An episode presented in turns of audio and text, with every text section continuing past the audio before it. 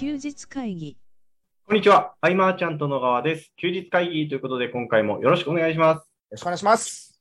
この音声を撮っているのは2021年6月29日の13時ということで、今回は、えー月に1回の恒例となってますが、藤岡さんをお招きして撮っていきたいと思います。よろしくお願いします。よろしくお願いします。はい。まあ、今日は、こうにもね、早速ですが、質問は2個あってですね、はいおまだお二人には言ってないとはい。いうことで、ちょっと僕が、ちょっとかいつまんで読み上げると、はい。はいえっ、と、まあ、PP、あ、言っちゃえっ、と、広告運用で間違いなく利益が出る商品なんですって、それを持ってるんですって。うん。だけど、それが売れなくて、うんこのままだと廃業してしまうと言ってるんですよ。はい。はい。曲を出すと間違いなく売れるのに売れない。あの、なんか、その広告運用の手法を売りたいみたいなんですよね。手法はね。はいはいはいはいで。も間違いなく利益が出るらしいんですよね。はいうん。そうで、これ売れなくてこのままだとまずいんで、うん。どうしたらいいですかみたいなので、うん。僕は1行ぐらいで返しちゃったんですよね。はい。いや、なんで売らないといけないのかと。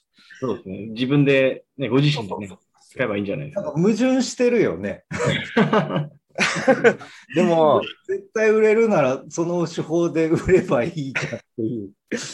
その、やっぱり、稼げる方法を売らないと稼げないみたいな世界っていうことですよね。なんかやっぱ、うんあるんだなって思いながら、うん。うん、そう、いまだに結構、ね、SNS でよく見かけるなとは思うんですよね。うん。うん。うん。うん。モデルっていうのが、まあ、誰かが教えてて広まってるのかもしれないですけど、はい。うん。で、まあ、この方に関しては、まあ、うん、じゃあ、なんかアドバイスのしようもないというか、あれじゃないですか、ちょっと。はい。なんだろう。まあやっぱりね、じ稼げる方法っていうなら、まず廃業しそうっていうのが前提がおかしいんだから。廃業しない状態の儲かってる会会社のあなたが言う稼げるノウハウっていう前提をまず作りましょうねっておしまいじゃない？そうですよね。まあすごくきびその人にとっては厳しいアドバイスかもしれないけど、でも当たり前だもんね、これが。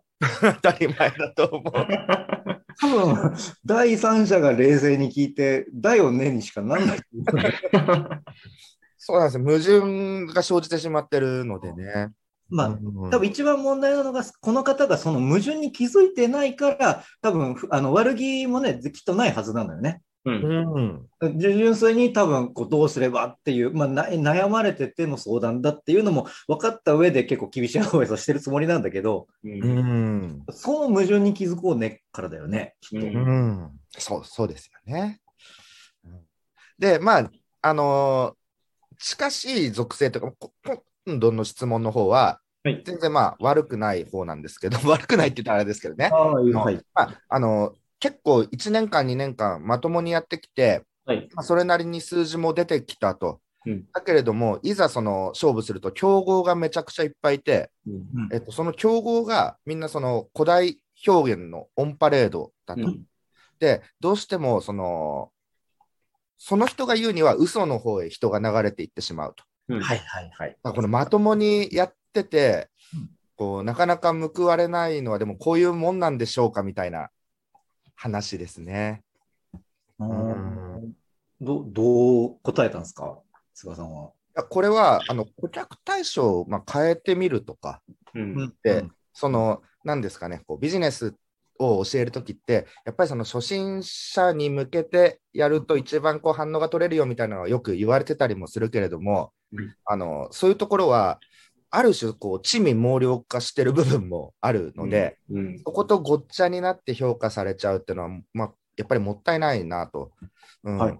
まともにやってる方って、本当たくさんいるし、そういうの求めてる方もいるので、うん。えーその個人の、えーまあ、インターネットビジネス市場ってどこから入るかにもよるけど、うん。えっと、そういうアングラなのっていうのはごくごく一部なので、うんもっと広く見てみましょうみたいなことは伝えましたけどね。はいはいはいはい。うんで、これ僕の実際の事例なんですけど、はいはい。僕が、まあ、例えばアフィリエイトのマニュアルとかをね、販売するときに、うんターゲットにしてたのが、そういう楽して稼げるに流れて、それを実践した結果、稼げなかった人たちを僕はターゲット。なるほど。これをそういうふうに楽して稼げるに騙されて稼げなかったあなたへみたいな。まあまあ、じそんな言い方はしてないけど、うんねえうんうんぞっていう。だけど、ちゃんとした方法を教えるよっていう。そっか、じゃあ逆にそういう古代表現とかしてもし訴求してたりする人、あの人たちがパイを広げてってくれるみたいな。そうそうそう。だから僕は割と、なんだろう、なんか変な情報で、うわーってなんか、まあちょっとね、個人名出すと、あ言ったとかですから、名前は避けるけれども、うん。まあ、い定期的にあるじゃない？なんか、はい。いろんな人が出てきて、すごくなんかネットビジネスを始めるっていう、なんかこれで楽して稼げるぞみたいな、うんううん。ん秒速で稼げるぞみたいな、名前は出してないよ、俺は。はい。うんね、っていう時期にはやっぱ入ってくるけど、やっぱ秒速で稼げないのはすぐ分かるわけじゃない。ううんんだから、まあね、そうそういう人に向けて、あやっぱよあのビジネスってやっぱり甘くないって気づいたあなたに、まあ、こういうやり方ありますよっていううんああ、なるほど、なるほど。ふうにやっていけば、全然あの真っ当な訴求方法の方がさらに信頼されるし、うんまあ、まあ古代広告って一緒の売り上げ上がるけど、継続しないからね。本当ですよね。ね。ううん。本当新規を焼き尽くす感じでうん売ってますからね。苦しいよ、本当。まあ、このね、悩まれてる気持ちはすっげえわかるし、俺らも悩んだじゃないですか。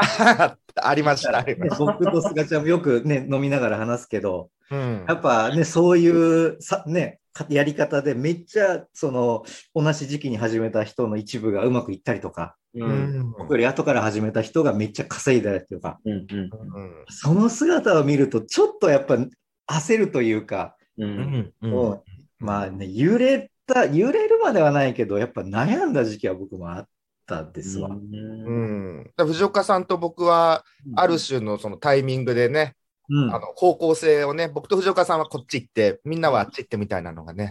ありましたもんね。うん。そうだようんもうこの方の気持ちは痛いほどわかる。うん。だけど大丈夫。あの、ちゃんとそういうふうに時間が経てば、やっぱそういうね、新規参入した、うん。楽して稼げるに流されて、ううん。んだってまあそ、ね、本人も分かってるわけじゃない？この相談してる方も。うん。そうですそうじゃん、この 言ってる広告って。うん。うんうんうんうん。そうじゃんって。だったらね、それにつられて、いや、実践する人も気づくじゃん。うん1ヶ月か2ヶ月後には。確かに。だから大丈夫。フィットネス業界でも全く同じ構図ですね。その情弱、まあ言葉悪いですけど、その情弱狙いの人たちで残ってる人いないですもんね。うんうん。ああ、そうなんだ。はい。えーフィットネスの情弱狙いって、はいまあ、あまり細かいことを聞くと、なんかバはい、レでででで要はこう、これ飲んだら痩せるとか、ああ、はいはいはい。これ、これだけで腹筋バキバキみたいなのを言ってる人たちで残ってる人は僕は知らないですね。うんやっぱそういうもんだよね。短期的には儲かるんだろうけど。はい。うんそれこそ、あの、藤岡さんと同じ話なんですけど、うん彼らがパイを広げてくれて、受け皿になるという。なるほど。だけですね。だから、やべえ奴らが出てきたら、あがもうすごく席巻しだしたら、おチャンス、チャンスって思っておけばいいですわね。そうですね。うーん。あ、これはね、あの、ツイッターから来たね、DM とかだったんですけどね、今回。えうん。あ、あ、これは良い答えになったんじゃないかなと。うん。はいうん。考え方でね。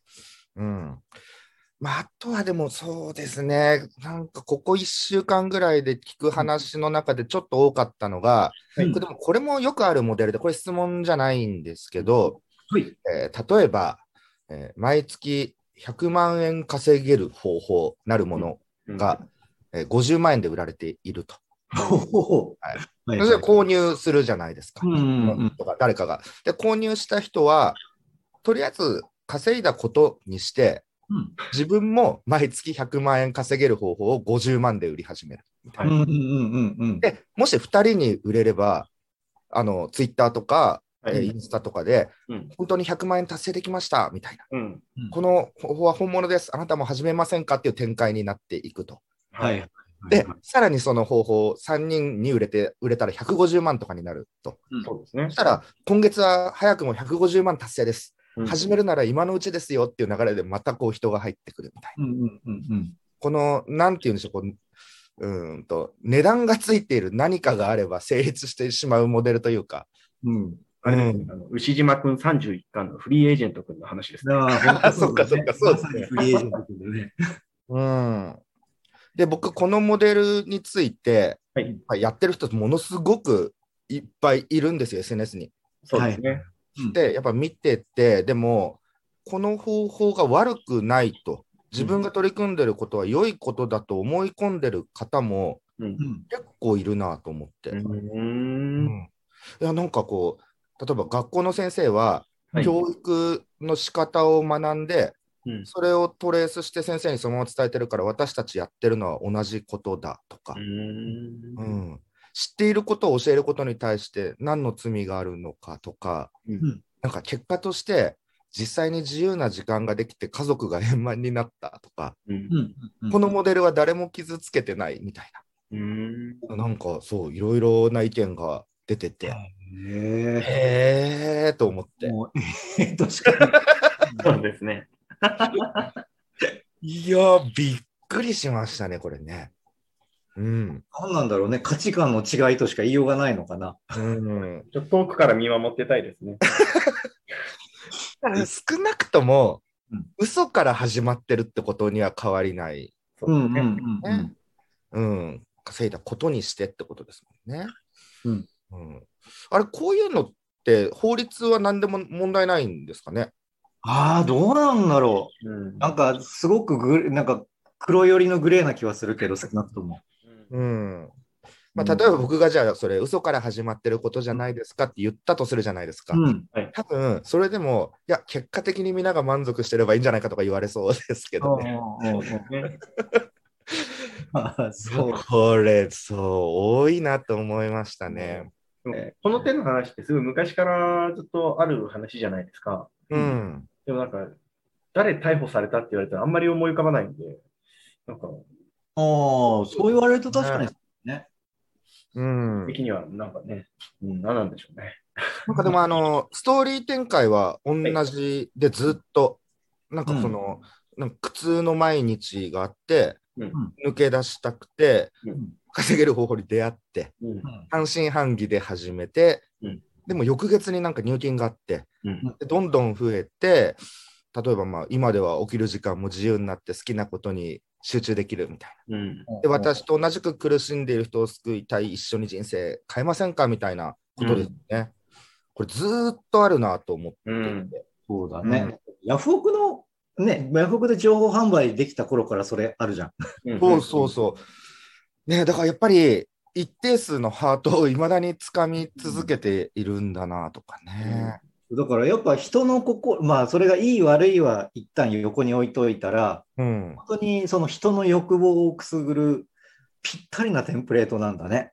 うーん。少なくとも俺が知る限り20年ぐらいはうん以上続いてるから。確かに。うん。ね多分もっと古くからあるはずだから、うん。うん、人の心をつかむテンプレートなんだね。そうですね。だからこれ商品の中身がどうでもいいっていう部分が一つうんまた問題でうんうんうんすよね。うん、結局あのこの同じ方法をやりましょうっていう紙を渡されるのと一緒ですもんね。そうそうそう。まあ、ある種不幸の手紙方式だよね。うん。そうですよね。いうんうんうんうん。やこういうのは詳しい方いたらちょっと教えてほしいですけどね、罪にはならないんですかね、やっぱね。ちょっと法律的にね、これ、休日会議聞かれてる方で、法的にこの辺どうなんだろうみたいな、とか、まあ、実際に逮捕されてみたいなね、とか、うん。裁判で、まあ、こう、判決受けてみたいな事例をご存知の方がいたら、ねえ。ね。でもやっぱりみんなそのその手法を買ってって同じようなことをすると,、はい。うんえーと同じ人がその界隈では増えるから、うん。また差別化ってなって、うん。えーなんかじゃあちょっと月収の桁数変えちゃおうかなみたいな人が現れたり、うんうんうんうん演出を派手にされる方が現れたりみたいなうん。パターン化はしてるんですけどね。ずっと訴求、一定の訴求はあるみたいな。うん。うんうん。うん。でも99%はスルー体制持ってると思うんですよ。うん。うん。だけど、仮に99%とすれば、うん100人に1人は反応してしまうかもしれないとなると、うん僕、あの、Facebook にもたまにこういうの来るんですけど、うん無尽蔵に送る価値っていうのはそういうとこなんですかね。うんまあ、要はもうスパムメールと同じ発想だよね。うん。ねもう1万人に、あまあ、1000人に1人とか、うん何千人に1人が反応すれば、何百万通送る価値あるよね、みたいな。うんなるほどね。闇深そうなんですけどね、誰。本当まあ、に。だいぶ闇は深いし、まあまあ、絶対問題にはなってるからね。ううん。ん絶対裁判沙汰とかにはなってるだろうけれども、俺らの耳まで届いてないだけだとは思うんだけどね。うん。そうですね。本当こういう、だからやっぱ入り口でこういうことを知ってしまうと、これがその世界のすべてみたいに見えてしまったりして、うんね、ずっと続けちゃうとかなのかもしれないし、あと自分のやってることにはなんかこう、意義みたいな、正義感みたいなのを持ちたいってなるだろうし、うんっていうところからなんですかね、ずっと根強く残ってるのは。うーん。えーまあ、なくなんないんだろうね。なまあ、本当あの手この手出てくるだろうから。そうですうんね。あの、田舎に引っ越したじゃないですか。はいうんうんで、こう、なんでしょう。違う業種の方といっぱい会ってあ話するんですけど、うん。田舎の方でこうネットでこうある程度お金を稼いでるっていう話をすると、なかなかそんな人はいないという話になりますね。いや、いや、ななので、僕、なんか、そうなの？やっぱり、関東にいる頃は、やっぱりこう、周りがみんなこうネットを使ってた方だったので、当たり前だと思ってたんですけど、うんめちゃくちゃマイノリティですね。そのマイノリティだとして怪しまれるものなの？それともいや、え、そんなのがあるんだ、すごいねっていう感じなの？そうですね。まあ僕がこうやってること全部見せちゃうんで、それ伝えれば、なんか納得してもらえるというか、えーはいこんなのあるんだね、本当にいるんだね、みたいな。えーもうなんか、噂話では聞いていたけど、みたいな。はいついに、ここにも来たか、みたいな。なるほど、この地にも来たかっていうね。ああ。やっぱそうなんだろうね。やっぱそういう感覚って。うーん。なんでしょうね、こうリアルでね、健太は会ってね、そういう対話の中でっていうところで話してもらいやすいというかね、そうですね。受け入れられやすいですけどうん、例えば、そのネットで、はい。あこの人いいなと思うっていうか、うん。なんかどういう時だろうね、なんか、うん。うん、信じてみようかなとか、興味が惹かれるとかっていうのはね。うん。あのなその嘘か本当かわからないですもんね。うんそうですね。うん。まあ、そんな時はあの、その嘘か本当かとかいう話は置いといて、うんあの手島さんは誰かとパートナーで組むってなった時は、はいそのパートナーの方がどんな付き合いの方がいて、どのくらい長いかっていうのをすごく見るって言ってました、ああ、あーそうですね。やっぱ周りを見ますね。どどういう人とつるんでんだろう、この人はうん。うんうんううん。ん、大体同類なんで。うんうんうん。確かに。うん。そうね。あと、長くお付き合いがあるっていうのも一つの、あれなのかなとも思ったり。あ確かに。あ、確かに。うんそうやって、あじゃあ15年とか続く関係でビジネスやってるんだみたいな。うん。うん。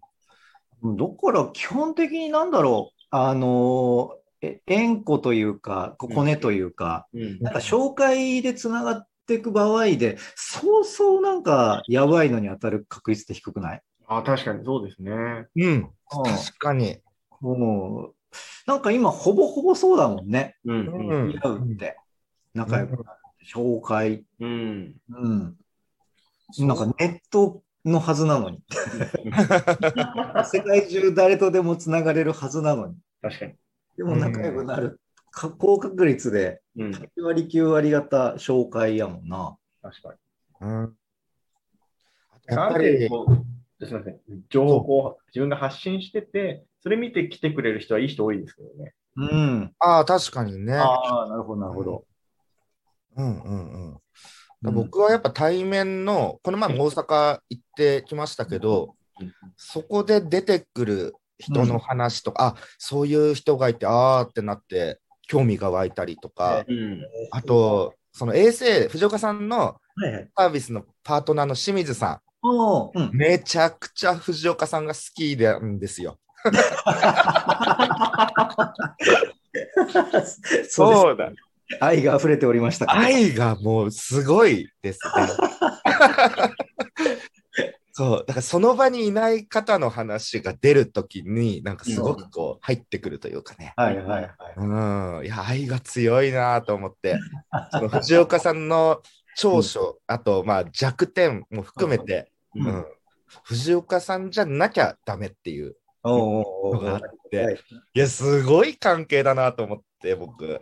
うん。ありがたい。まあ、インフォ侍がね、冗談で、うんいや、あの、僕と組みませんかなんて言ってましたけどね。相変わらず。そうそうそう。いやそう、そういう時に僕、ああ、なるほどなと思ったり。うんうんうんうん。うん。やっぱネットでもね、対面の効果っていうのは非常に大きかったりもうん。ね。そうだよね。いや、やっぱそういうパートナーがいてってなると、本当楽だもんな。本当、うんさせてもらえてる。ね、俺は来月働かんしね。ああ、そっか。これが配信される頃にはもう俺、あそもう働いてないんだ。あ、もうこの話聞かせてください。はい。お遍路さん。はい。ああ、そうそうそうそう。言ったっけお遍路さんの話って、あの、健太君に。いや、あの、さっき菅さんから、あの、来月はお遍路さんで取れないから、みたいな。まして。何ですか、それはっていうところぐらいです。そうなのよ。一応来月のあの、はいお休みのテーマがお遍路さんで、え四国88カ所巡り。えはい。あの、1ヶ月じゃあの四国全部回れないので、はい。一部はい。を回るだけなんだけれども、うん、まあ、ちょっとこう一度やってみたかったというのよ。はい。うん。だからやろうって決めて。え、でもえ一周だと1500キロぐらいってさっえっと、き調べたら出てき1200キロだったかな？一周で。はいうん。どんぐ1200らい、どんぐらい行くつもりなんですか？えーっとね、今回はちょっとお試しで10日間ぐらい、1週間から10日間の間で、まあ、あとはちょっと家の都合もあって、なるほどそこまで長期間で開けれない事情もあるので、まあ、300から200キロぐらいですかね。うーん、200キロ、そうだね、ううんん、それぐらいかな、300キロぐらいな。すごい。本当に、本当にやることがうんもう想像つかないというか。ねえしかも7月のこの真夏の時期、暑いからどうかなとか思いながらね、うん。行ってみないと分かんなくて。はいはいはい。うんうんうんすごいな。だから多分みんながオリンピックで熱狂してる頃、俺は黙々と歩いてるよ。また、あれですね、藤岡さんにしか語れないことが増えますね。そうだね。意外とね、ネット起業家でお遍路さん回ってっていうやつは、知り合いにはいないな、確かうに。ん。うん。ね、なんかよく、その突出するために、100人に1人になることを2個見つければ1万人に1人の存在になりますけど、藤岡さんのそのプライベートがもうんう、ね、サハラに無人島にとかね、うん。もういないっすもんね、藤岡さん。ってなってきますよね。すごいなうん、まあでもそうやってね、孤独な時間を設けるって俺大事だと思うんですけどね。うん。ぁ。うん。一人で黙々と歩き続けるわけでしょ？いや、すごいですね。ねえ、多分いろいろ考えるんじゃないかな。うん。うん。うん。何も考えれんぐらい熱中症にやられてるかもしれないけど。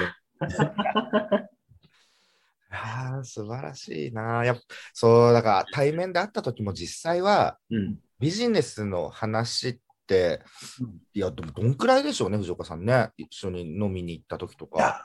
あー2割すればいいとこじゃない？そうっすよね。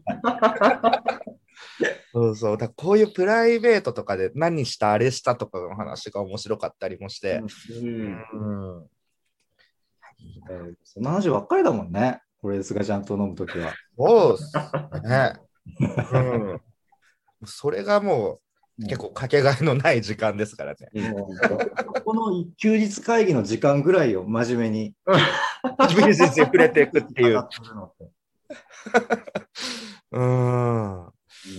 そのビジネスがきっかけで、うんうん。その友人関係が始まるみたいなことがね、僕らは非常に多いわけで、僕はもうほぼ100%そこですからね。うんそれよく言うよね。うん。そうなんですよ。だから最初のビジネスにね、何かこう商品提供でうん手を抜いてしまったら先のつながりがなくなっちゃうのでね、うんうん手を抜く理由がないみたいなところもありますね。そうだよね。だからそれで言うとさっきの話戻ると、そのご50万うん？うんうんなんか2人に売れば100万でしょみたいな。うんうんあれって、つながり続けるってありえないよね、きっと。その購入者同士とかで。うっん。てなると、やっぱりつながんないから、結局先細るよね、その人たちって。うん。うん。一瞬儲かるかもしれないけど、それが延々続くわけないし、うん。絶対その人が言い続ける限り悪評はその人に広がるだろうし、っうん。うんていう未来は確定してんだけどね。うん。ああ、確かに。うん。ビジネスのこう、すごい素敵な醍醐味がうん失われちゃう感じですね。うんうんうんね、そうそう。こう、あの、今、未来っていうワード言って自分で思い出したんだけど、はいまあ今これ収録してるじゃないですか。はいはいこの収録後の、あの、まあ、自分のサービスのセミナーがあるんですけど、はい。僕、未来予測セミナーっていうのをこの後やるんですよ。へーへ興味あります、それ。いつかなんかマーチャントクラブのネタでもやりたいなとはー思うんだけどね。はいはいはいはい。結構これはね、まあ、なんか毎回同じこと言うけど、毎回自信作なんだけど、うん。いや、素晴らしい。え、その未来の予測って、例えば、うんあ僕らこの経験している中で、例えば、うんえー数ヶ月後とか、1年後とか、うんじゃなく、もっと先の未来まで。えっと、とりあえず10年スパンの見方と、じゃああの、っていう、まあ、全体の流れの見方をどういうふうに見てるかっていう根拠の話、ああ、なるほど。はい、うんはい。裏付けの話だったりとか、うん。あとはそれをじゃあ個人に置き換えたらどうなるかっていう、もうちょっと短いスパンで、じゃあ個人の流れってどうか、じゃあこうなる可能性が高いよねっていうの、うん。こういうこ理由からわかるよねとか。うん。あー面白い。いうのをね、この後やるんですよ。え そうそうそう、これ面白いと思うよ。ー、それは、あの、藤岡さんのコミュニティの中でやるやつですか？そうそう、自分のコンサル生向けにちょっと一回、なんかね、あのこれやろうと思ったのも、うんこう特にこのコロナのことが、うん特になんですけど、まあ、その前から、やっぱりなんか漠然とした不安を抱えてる人がどんどん増えてるなっていうのがあって、うん。うんうん。なんか先に対して、うん。なんかこう、うまく言葉には表せないんだけれども、なんか不安なんですとか、うん。うん。っていう人が多いし、まあ、コロナになってから特に、ね、まあ、それ不安な人が多くて、この先、まずいとか、まあ、当然その仕事的にも大変になってる人もいて、うん。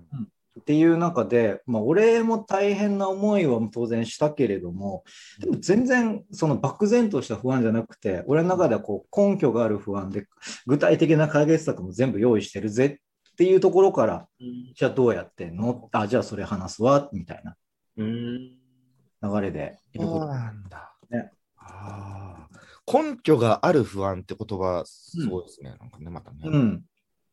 だからななぜこうなってるか、おそらくこうだろう。だったら、ここういうふうにすれば終わるよね。みたいな。なるほど。うん。で僕、あれですよ、2006年うんうんうん。ぐらいの時に、ドンと結果出た時うん。本当なんか毎日不安うん。だったりとかして、で、えーとまあ、結果を出せば出すほど、また別の不安が来るんだなとか、うん。うん、で、もう不安が、じゃあそれ解消されたとしたら、なんかね、あれなんですよね、万が一をまた想定したりして、うんその万の1を気にしたりして、なんか、もうじゃあ不安と上手に付き合ってこうみたいな。うん。それしかないじゃないですか。なんてありえないから。うんうん。あ、でも未来予測はいいな、そういうの予が。測対策セミナーっていうう、んタイトルなんですけど。なるほど。例えば今回だったらね、そのコロナにが起きたっていうことで、はいうんなんかある程度その、ちょっと先の未来は予測しやすかったりもするじゃないですか。うんうんうんでもそういう、なんか世界中で起きるパンデミックみたいなことがない限り、うんなかなかこう予測っていうのは立てづらかったりもして、うん見えてこないとかね、気になる人、ああ、藤岡さん、これは気になる人が出てきちゃいますよ、これ。うん。マジです。あの、気になるという声が複数上がってきたら、マーチャントクラブでも考えます。ああ、ありがたいですね。はい。えー未来予測か。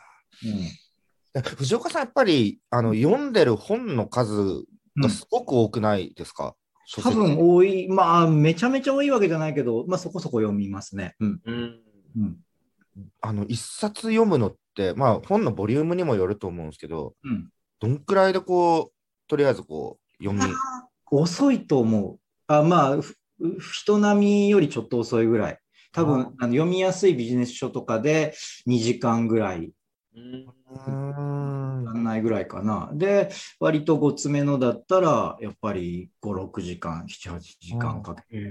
うんで、なおかつよ、なんか大事なとこ線引いて、うんそれをノートにまとめたりする時間もうんうーん結構時間かけてる。マインドマップとかでもね、まとめられてたり。そうそうそうマインドマップ。ね最近は Notion にまとめてるんですけど。あうん。ーと僕も本読もうかな、ちょっといろいろ。いや、逆そのにそんだけ本読まずにここまで来れてる菅ちゃんがすげえよ。うんそれがすげえとマジで思う。漫画は、まあ、読む方だと思うんですけどね。うん漫画も僕読みますからね。そうですよね。藤岡さんに面白い漫画ないって聞いて、それを新幹線の移動中読んでいくみたいな、そんなのありますもんね。うん いや、でも、そう、やっぱ読もうかなと思った理由は、なんかね、僕、先週、ちょっと健太と話してるときに、はい。なんかいろんなちょっとビジネス書の冒頭に触れてたら、うん。あれ、これが、これ僕がいろいろこう、やっていく中でようやく行き着いた答えだみたいなものがバーッと書かれてたりもして、うん。ううん。ん、多分その時に経験してない中で読んでも僕は腑に落ちなかったかもしれないですけど、ううんん。うん、なんか改めて経験したことを同じく経験してる人とこうガチッと会うのが面白かったりとかもして、本本読もう。まあ、本面白いよ。うん。あの、アマゾンで探してますか？それとも、ぐなんか偶然の出会いが生まれる、まあ、書店みたいな、そっちが多いですどっちも、あうん書店でなんとなく惹かれるものをまあその時の衝動で買うこともあるし、ーうん。Amazon のランキング見て、あ、うん。なんか売れこれが売れ筋なんだって買うこともあるし、なんか他のね、有名な、例えばメンタリスト DAIGO だとか、うん。ああ、はい。好きなケンスーさんっていう人がいるんだけど、うんあ、チュースさん、はい。うん。あの人がおすすめしてる本とかを買ってみたりだとか、もう本当いろんなパターン。うん。あケンタも、ケンタでも積んどくになってきちゃったんだっけ？僕あの、こっち来てから、まあ読まなくなりましたね。あそう、なんか時間ありそうなイメージがあの今はもう、なんかいろんなことに手出しすぎて。いや、あそうですね。なんか余裕、余裕を失ってます。難しいんだね。うんあとは、やっぱり人から情報を、はい、情報を聞かせてもらうことがすごい増えました。ああ、なるほど。あでもそれはそれですごいいいよね。うん。なんでしょうね。やっぱその人からと対面で教わると、はい。その僕に合わせて喋ってくれるっていううんのがね、うん。書籍が例えば抽象度高かった場合でも、その書籍を読んだ人が僕に教えてくれるときは、うん菅ちゃんだったらっていうので言ってくれるっていうのがうんめちゃめちちゃありがたいですけどね。うんローカルな情報って本にないんですよ。売れないんで。あ うんなるほど。なるほど、確かに。うんありますね。すごい感じます。あーわかりました。こんなところですかね、今週は。うん。あれですね、次回の藤岡さんが来ていただく回の時に、ぜひ、お遍路周りのお話を聞そうですね、そのコーラ。めちゃくちゃ気になりまを開くきっかけになって、こう、態度したところになってるのか、うん。どうなってるのか、打ちひしがれて帰ってくるのか、熱中症で倒れて、ね本当、真夏なのでね。うん、す。お気をつけて。はい。うん、気をつけます。はい。はいえーということで、今回以上にしたいと思います。えー休日会議に対するご意見、ご感想、ご質問などなど、えー LINE の方からご連絡いただけると嬉しいです。最後までお聞きいただきありがとうございました。ありがとうございました。ありがとうございました。休日会議に関するご意見、ご感想は、サイト上より受けたまわっております。休日会議と検索していただき、ご感想、ご質問フォームよりご連絡ください。